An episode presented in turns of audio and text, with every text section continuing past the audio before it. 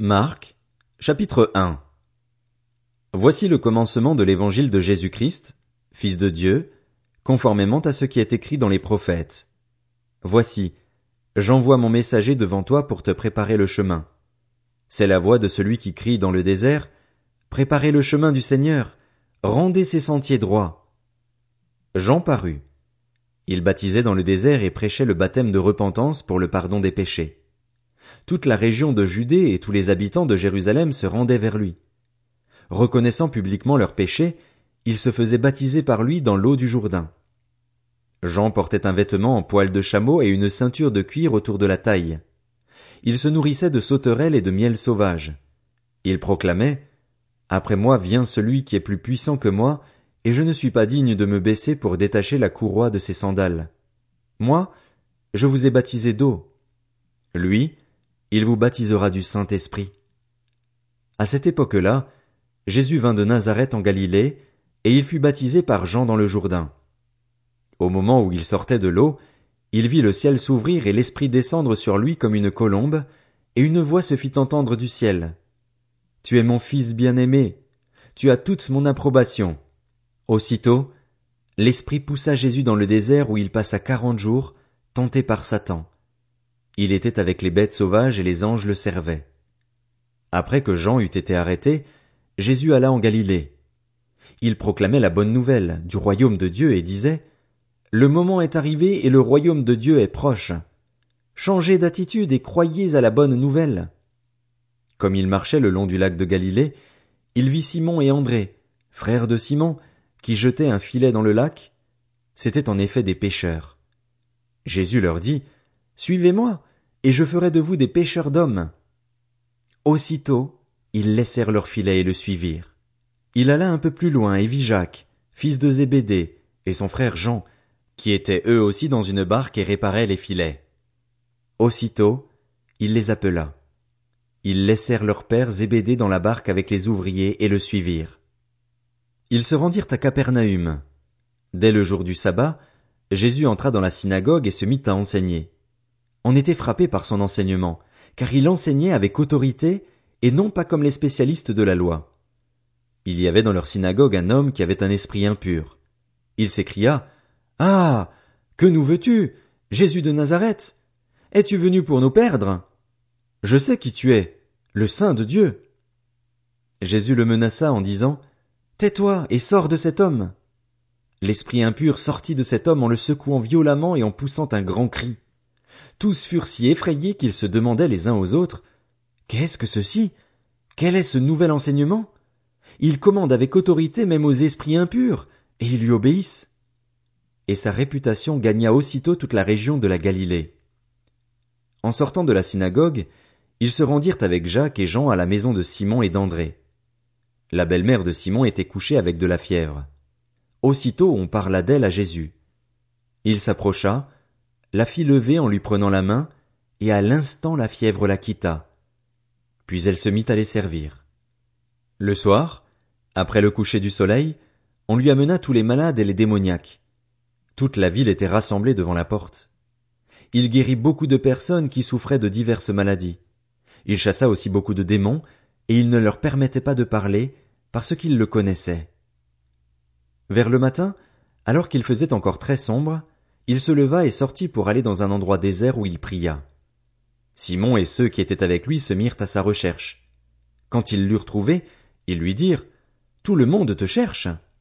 Il leur répondit Allons ailleurs, dans les villages voisins, afin que j'y prêche aussi, car c'est pour cela que je suis sorti. Et il prêchait dans leur synagogue par toute la Galilée et chassait les démons. Un lépreux vint à lui et, se jetant à genoux, lui dit en suppliant Si tu le veux, tu peux me rendre pur. Rempli de compassion, Jésus tendit la main, le toucha et dit, Je le veux, sois pur. Aussitôt la lèpre le quitta et il fut purifié. Jésus le renvoya sur le champ avec de sévères recommandations. Il lui dit, Fais bien attention de ne rien dire à personne, mais va te montrer au prêtre et présente pour ta purification ce que Moïse a prescrit, afin que cela leur serve de témoignage. Cependant cet homme, une fois parti, se mit à proclamer partout la nouvelle et à la propager, de sorte que Jésus ne pouvait plus entrer publiquement dans une ville. Il se tenait dehors, dans des lieux déserts, et l'on venait à lui de partout. Marc, chapitre 2 Quelques jours après, Jésus revint à Capernaum. On apprit qu'il était à la maison, et un si grand nombre de personnes se rassemblèrent qu'il n'y avait plus de place, pas même devant la porte. Il leur annonçait la parole. On vint lui amener un paralysé porté par quatre hommes. Comme ils ne pouvaient pas l'aborder à cause de la foule, ils découvrirent le toit au-dessus de l'endroit où il se tenait et descendirent par cette ouverture le brancard sur lequel le paralysé était couché. Voyant leur foi, Jésus dit au paralysé, Mon enfant, tes péchés te sont pardonnés. Il y avait là quelques spécialistes de la loi qui étaient assis et qui se disaient en eux-mêmes, Pourquoi cet homme parle-t-il ainsi? Il blasphème. Qui peut pardonner les péchés, si ce n'est Dieu seul? Jésus sut aussitôt dans son esprit qu'ils raisonnaient ainsi en eux-mêmes, et il leur dit, Pourquoi raisonnez-vous ainsi dans vos cœurs? Qu'est-ce qui est le plus facile à dire au paralysé? Tes péchés sont pardonnés, ou, Lève-toi, prends ton brancard et marche? Afin que vous sachiez que le Fils de l'homme a sur la terre le pouvoir de pardonner les péchés, je te l'ordonne, dit-il au paralysé, lève-toi, prends ton brancard et retourne chez toi. Aussitôt il se leva, prit son brancard et sortit devant tout le monde, de sorte qu'ils étaient tous très étonnés et célébraient la gloire de Dieu en disant, Nous n'avons jamais rien vu de pareil. Jésus sortit de nouveau du côté du lac.